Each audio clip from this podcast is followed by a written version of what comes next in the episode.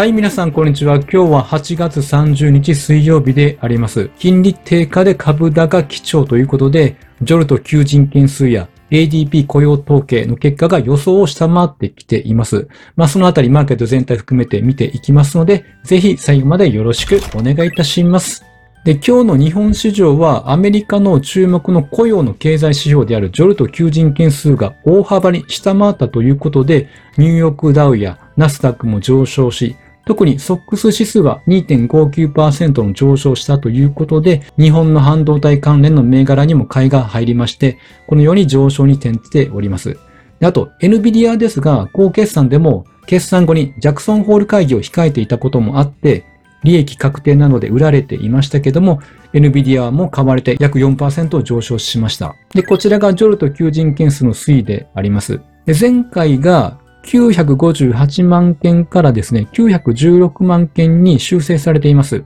で、予想が946万件と上振れる予想だったんですが、結果は882万人ということで、予想を大きく下回りました。で求人数は減ったということなんですけれども、採用者数も結果出ていまして、どうだったかというと、16.7万人減少の577万人ということになりました。ということで、今まで雇用が堅調で賃金がなかなか下がらない。その雇用関係の求人が減少というのは FRB の追加利上げの可能性が低くなるということで、市場にとっては交換材料となります。ひとまずは緩やかではありますが、利上げの効果が徐々に出ていることが伺えた結果となりました。でそしてこちら、米国債10年利回りですが、4.1%台ということで、今回の結果を受けて低下しました。まあ、とは言ってもこれ、一つの経済指標が出たことによる下げなので、トレンドはまだチャートのこの形状を見る限りでは、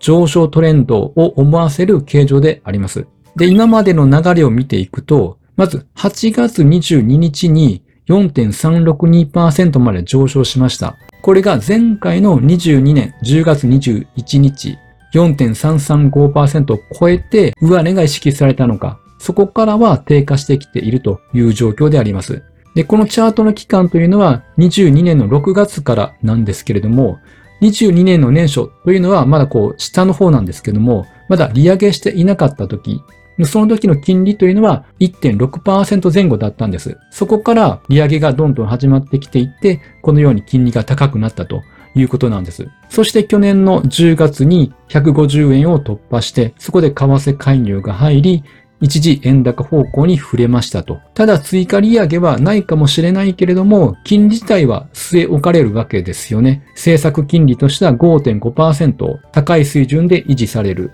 ということから、今年の5月ぐらいから再び押し目をつけて、金利は上昇してきました。なので、同じこの4.3%台と言ってもですね、以前につけた4.3%と今回の4.3%は上げてきた過程が違うということになります。なので、政策金利、まだ5.5%ではありますが、年内に1回まだ追加利上げがあるかもしれないという状況なので、ひょっとしたら4.3%というこの節目をですね、またこう突破してくる可能性もあるのかなというふうに見ています。そしてこちらがビックス指数を見ていきます。これは今後30日間の変動率を予測する指数で、S&P500 種のオプション価格をもとに算出されています。で、今は14ということで、だいたい20を下回っていれば安全な水準と言われています。で、8月に入ってからは少し上昇傾向にありました。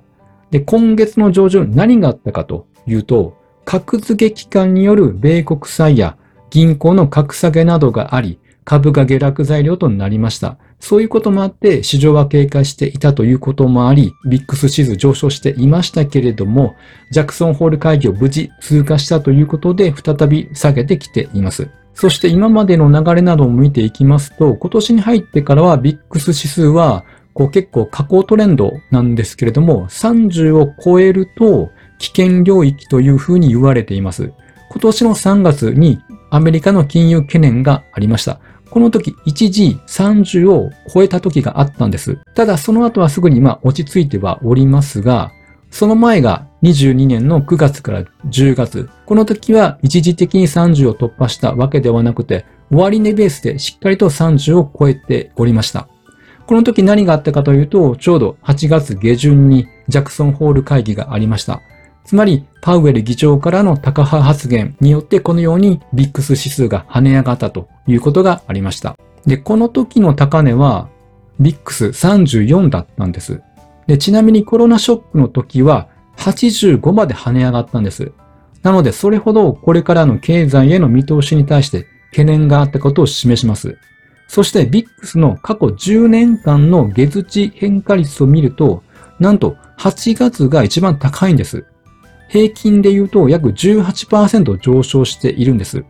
これはやはり夏枯れ相場で株価も難聴なことも影響している可能性もあると思います。金融市場参加者というのは休暇シーズンのため思惑と違う情報が発表されると不安心理が高まりやすいことが挙げられます。ただ今年は8月に入って、まあ、一旦上昇に転じようとはしましたけれども、20を超えることなく、まあ、なんとか耐えたという感じではないでしょうか。で、次に日経平均を見ていきます。今週に入ってから月、火、水と3日続伸しています。直近の安値というのが、先週の金曜日、8月25日、つまりジャクソンホール会議が控えていた日であります。この時が直近の安値であります。でひとまずはその安値からすぐに切り返してきたということ。で、ジャクソンホール会議の前の24日が高値だったんですけども、そこを超えてきたということなので、まあ、安値を切り上げて、前回の高値を上抜いてきたということで、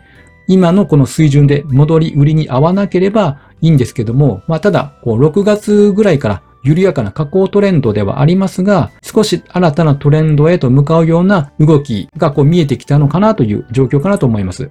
で、次に注目されるのが9月1日の雇用統計ではないでしょうか。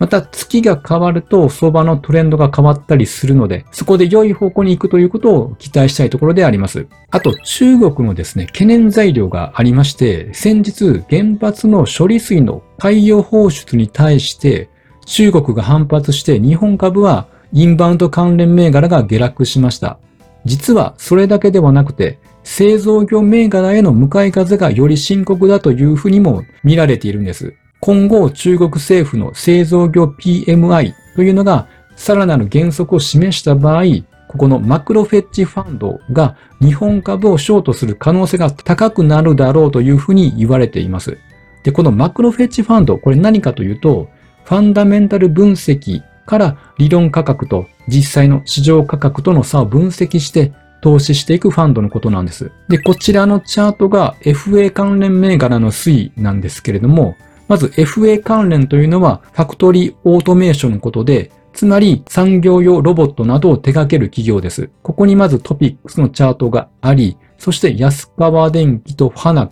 クなども表示されていて、トピックスを大きくアンダーパフォームしているのがわかると思います。で、なんでこう低迷しているかということなんですけども、ファナックというのは多機能の機械を取り揃えているんですけれども、在庫が積み上がっているということなどもあって、製造業の状況はちょっと厳しいんではないかという見方があるからなんです。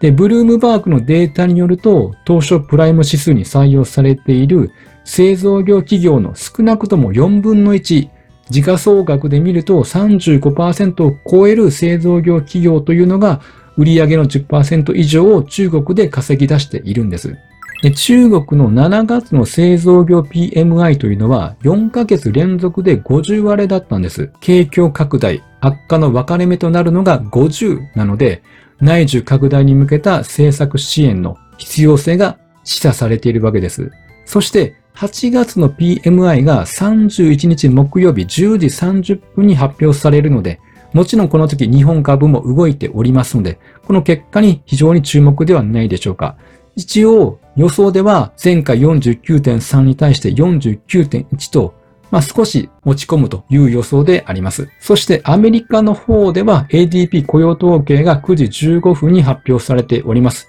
結果見ていくと、前回が37.1万人に修正されておりまして、予想が19.5万人と大幅に減る見通し、そして結果はさらに減少し17.7万人ということになりました。ということで、ジョルと求人件数と同じように雇用の堅調さが収まってきているデータとなりました。そしてドル円の動きと合わせて見ていきますと、昨日のジョルト求人件数の時は、まあ、これまで円高方向に向かっていたということもあり、求人件数が大幅に減少したということもあって、急激に円高方向に触れました。で、ADP 発表直後の動きとしては、やはり円高方向に向かっています。